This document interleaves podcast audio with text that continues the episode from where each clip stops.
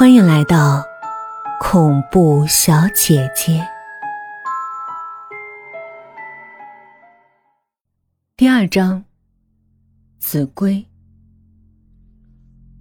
我叫王子规，今年二十一岁，跟着我的爸爸王振川嫁到这个家里已经一年多了。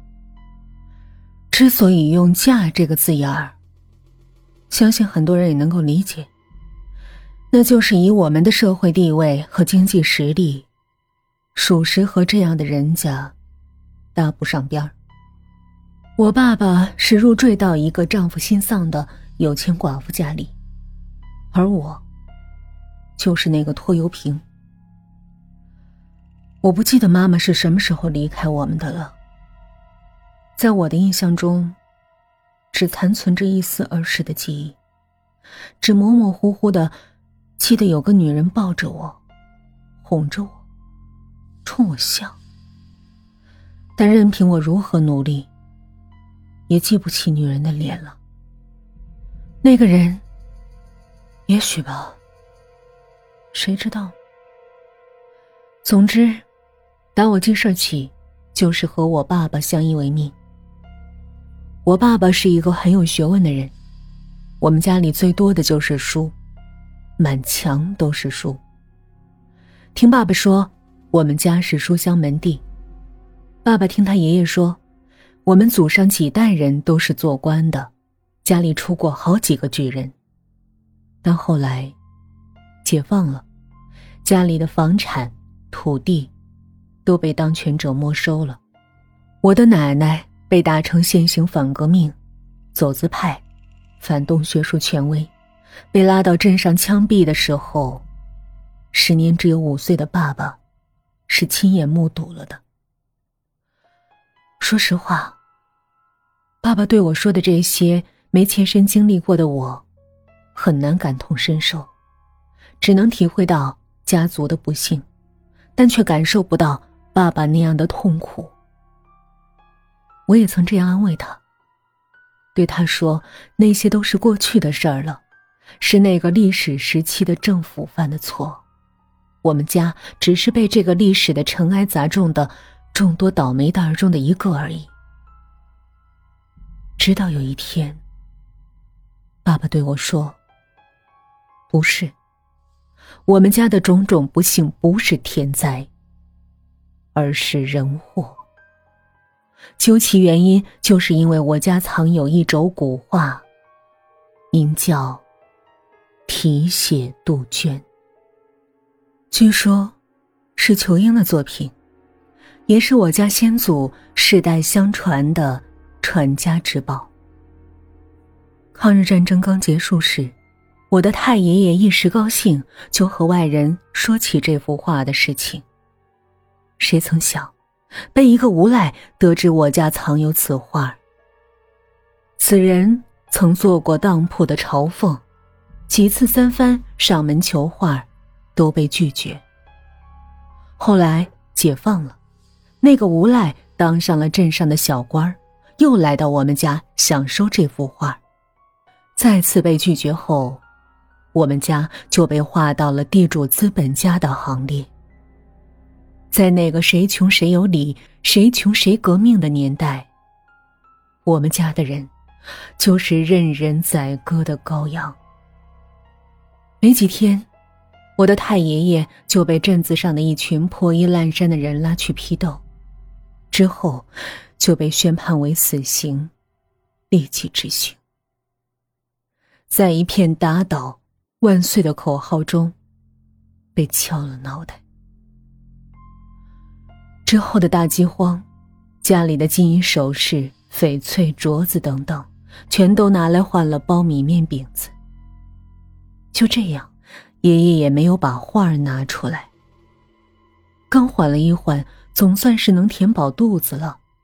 伟大领袖又发动了一场革命，大革文化命。那家的无赖又坐上了革委会主任的位置，领着一帮歪戴帽子、斜瞪眼儿、胸前戴着大领导的像章、胳膊上套着硬骨头造反团的臂章的一群人，隔三差五的。就来吵架，逼问那轴古画的下落。家里已经家徒四壁，那群伟大领袖的小战士打砸了个遍，也没能找到那轴古画，只能悻悻然离去。然而，主任大人并没有想就此罢手，依旧时不时的把爷爷和奶奶拉出去批斗。每次回来，都是遍体鳞伤。最后，奶奶实在熬不下去了，大骂那个主任，以权谋私、贪赃枉法、公报私仇，打着革命的名义欺男霸女等等。于是，那领导恼羞成怒。给我奶奶扣上大肆攻击红色政权、为资产阶级反攻倒算的帽子，冠以现行反革命的罪名，判处死刑，当众枪决，以儆效尤。祖母被杀后的几天，革委会的主任又来到我家。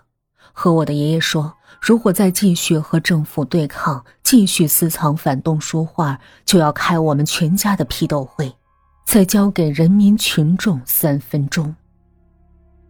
言外之意就是要我们全家的命。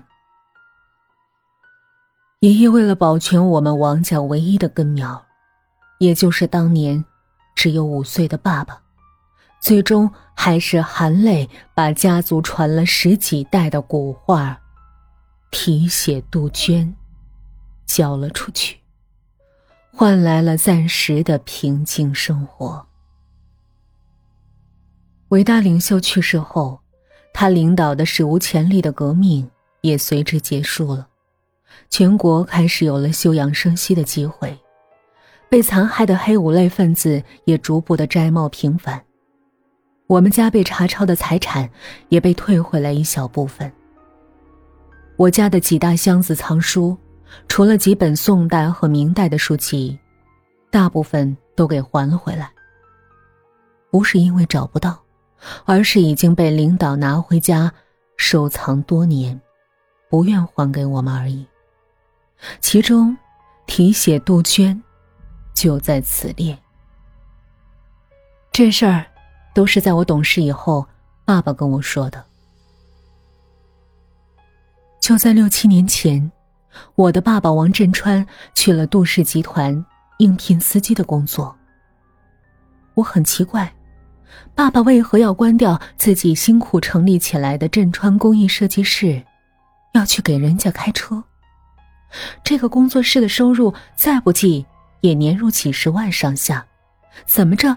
也比给人家当司机强啊！真不知道我这个老爸是怎么想的。直到后来，他领着我这个拖油瓶嫁到杜家来，我也没觉得有什么蹊跷，只是认为老爸是走了狗屎运，捡了一个有钱的寡妇而已。我到这个家来的时候，一切都不适应。他们家的床太软。他们家的厕所太大，说话都能听到回声最要命的是，他们家还有一个女孩比我小几岁，长得长得还是挺漂亮的，眉眼间还有几分和我有些相似，成天的追着我跑，一会儿子规哥哥这个，一会儿子规哥哥那个。我是从小跟着爸爸长起来的，家里没有女人，在学校里也不怎么和女同学接触。这样一来，我是真的有点应付不来，不知道该怎么对待他才好。他总爱买一些干果、糖果、牛肉干这类的零食吃，还总给我也同样买一份儿。还没等我吃完，下一波不重样的零食又捧进我的房间里来，搞得我也无可奈何。只得说太多了，太多了，吃不完。他倒是满不在乎，说吃不完就扔掉。哎，有钱人的思维，真是和我们不是一个路子。他还自作主张的给我抱回来一大堆各种款式的衣服和鞋子，还跟我讲，这件是纪梵希，那件是阿玛尼。尽是些我听不懂的东西，也是我不太喜欢的款式。我只能硬着头皮应付着，问多少钱。看他不以为意的神色，我感觉应该不会很贵，就顺嘴一说：“回头我给你钱。”他的表情立刻变得不那么自然，让我立刻意识到，这些东西恐怕不是我这类人能消费得起的。还有一次，他不知道从哪儿打听到那天是我生日，给我捧回来一个巨大的蛋糕，一边唱着生日歌，一边端到我面前，笑眯眯的祝我生日快乐。见到那坨白花花的蛋糕，顿时让我浑身一层鸡皮疙瘩。我天生奶油过敏，吃下去就全身起疹子，痒的不行，脸上也有，出门见人都不行。但毕竟是这小丫头的一番好意，我说了几句感谢的话，并如实告诉她说我对奶油过敏，便急忙的跑进房间。毕竟。我闻到那个味道也受不了。我想，我当时的表情一定很尴尬。没法子，天生如此。也不知道随谁。渐渐的，我已对这个大小姐有了些好感，也愿意陪着她多说说话，给她讲讲我在学校里遇到的一些好玩的事儿。一次。我给他讲，我们学校老师上课时听见有同学小声说话，就大发雷霆，把那个同学叫到讲台上，让他把刚才说的话大声说出来。那个同学满面通红，不得已大声说：“你看到了吗？老师的裤子拉链没拉上，里面的内裤是红色的。他今年应该是本命年。”班上后面常坐两腿凳子的那几个同学。通通笑翻过去。讲到这儿的时候，杜宇已经捂着肚子笑岔了气儿，我也跟着他笑，笑着笑着就止不住了。开始是因为笑话可乐，后来是笑彼此的滑稽样子，不一会儿，我的肚子也笑疼了。再后来，我们的关系亲密了很多，有点儿。不像兄妹了，我也开始学着像个哥哥一样的去关心他。他的开朗豁达也使我不那么自卑了。但我渐渐觉得，他想要的不止这些。我们之间的关系也开始微妙起来。阿姨倒是没表现出反对我们交往的态度。这个阿姨，也就是我的后妈。小雨的母亲，我在背后总这么称呼她，可是我爸却是坚决反对，有一次还和我吵了起来，讲出了一堆在我看来荒唐可笑的理由。碰巧还让小雨放学回家时撞见了，一下子，全家人的态度，全都摆在了台面上，并且，谁也说服不了谁。爸爸一怒之下。把我赶出了家门，出去冷静几天。第二天，爸爸找到了我，和我说出了他压在心底许久的秘密。